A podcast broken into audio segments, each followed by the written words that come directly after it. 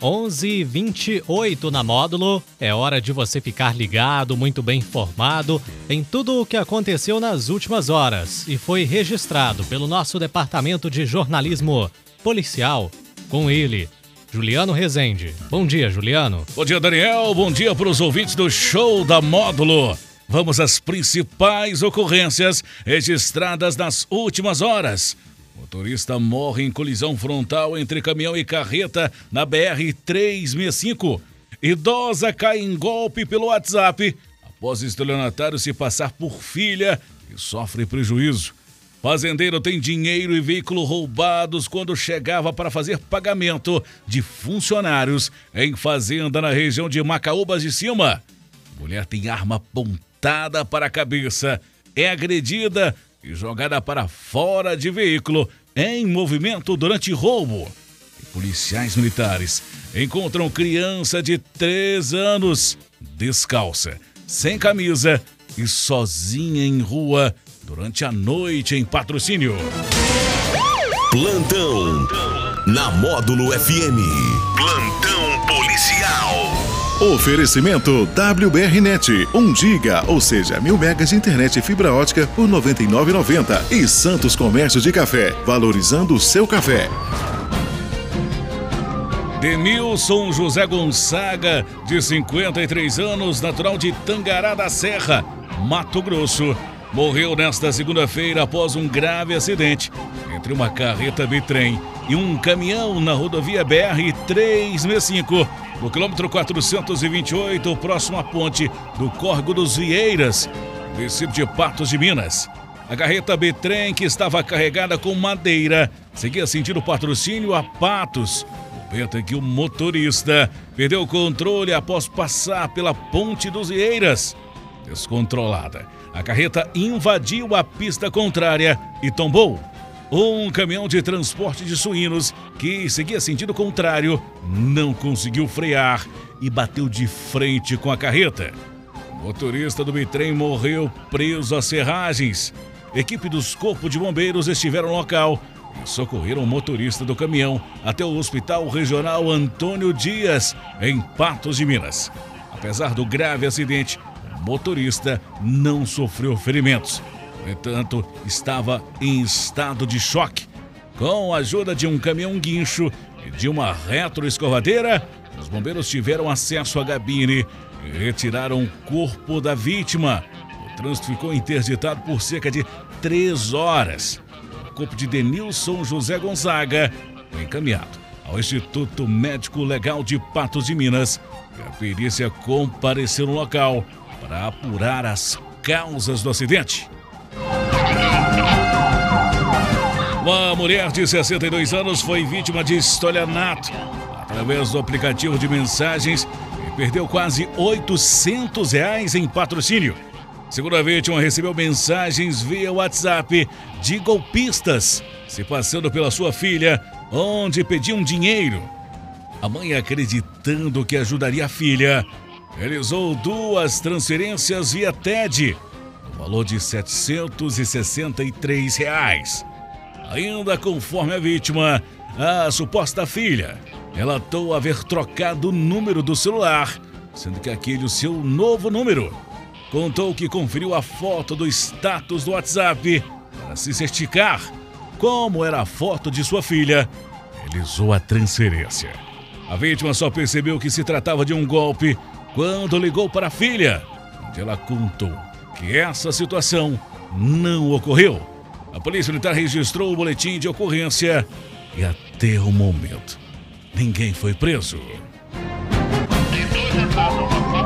Em patrocínio na tarde desta segunda-feira, um produtor rural de 69 anos foi assaltado enquanto chegava em sua propriedade rural, região de Macaúbas de Cima, município de Patrocínio. O idoso teve o seu veículo Jeep Compass de cor cinza cerca de 10 mil reais roubados. Segundo a polícia militar, o idoso contou que era por volta das 17 horas, quando ao abrir a porteira de sua fazenda, foi surpreendido por dois criminosos. Estavam encapuzados e armados, sendo que um deles portava uma faca e outro uma possível arma de fogo. Em seguida, a dupla jogou a vítima ao solo e apontaram a faca em sua direção, ameaçando de morte. Além do dinheiro, os bandidos fugiram, levando o veículo, um celular iPhone, documentos e cartões da vítima. Nenhum suspeito foi preso até o momento. Homem magro, moreno claro, sem barba, cabelos lisos, amarrados, aparentemente entre a idade de 30 a 40 anos, está sendo procurado pela Polícia Militar por suspeita de roubo de veículo bairro Nossa Senhora de Fátima, em patrocínio. O indivíduo teria agredido e jogado a vítima, uma mulher de 56 anos, para fora do carro, que estava em movimento. Além de agredir a mulher, o bandido apontou uma arma de fogo na cabeça da vítima. O crime aconteceu na tarde dessa segunda-feira, volta de duas horas. O veículo Fiat Uno de cor cinza foi roubado. Segundo a vítima, o automóvel estava estacionado na Avenida Faria Pereira.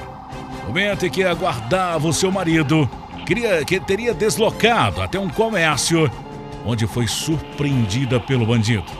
O ladrão embarcou no carro, colocou uma arma na cabeça da vítima seguiu com ela até o cruzamento das ruas Teodoro Gonçalves com João Carlos da Silva, quando teria empurrado a vítima com um carro em movimento fugido no veículo sentido a Cazengue.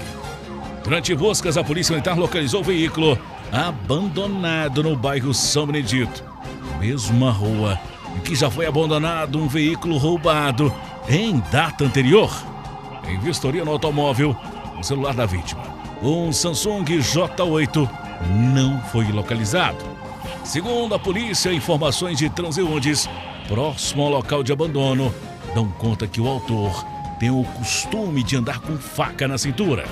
A polícia militar procura pelo criminoso e quem tiver informações sobre esse elemento pode ligar para o Disque Denúncia 181 ou acionar direto a Polícia Militar via 190.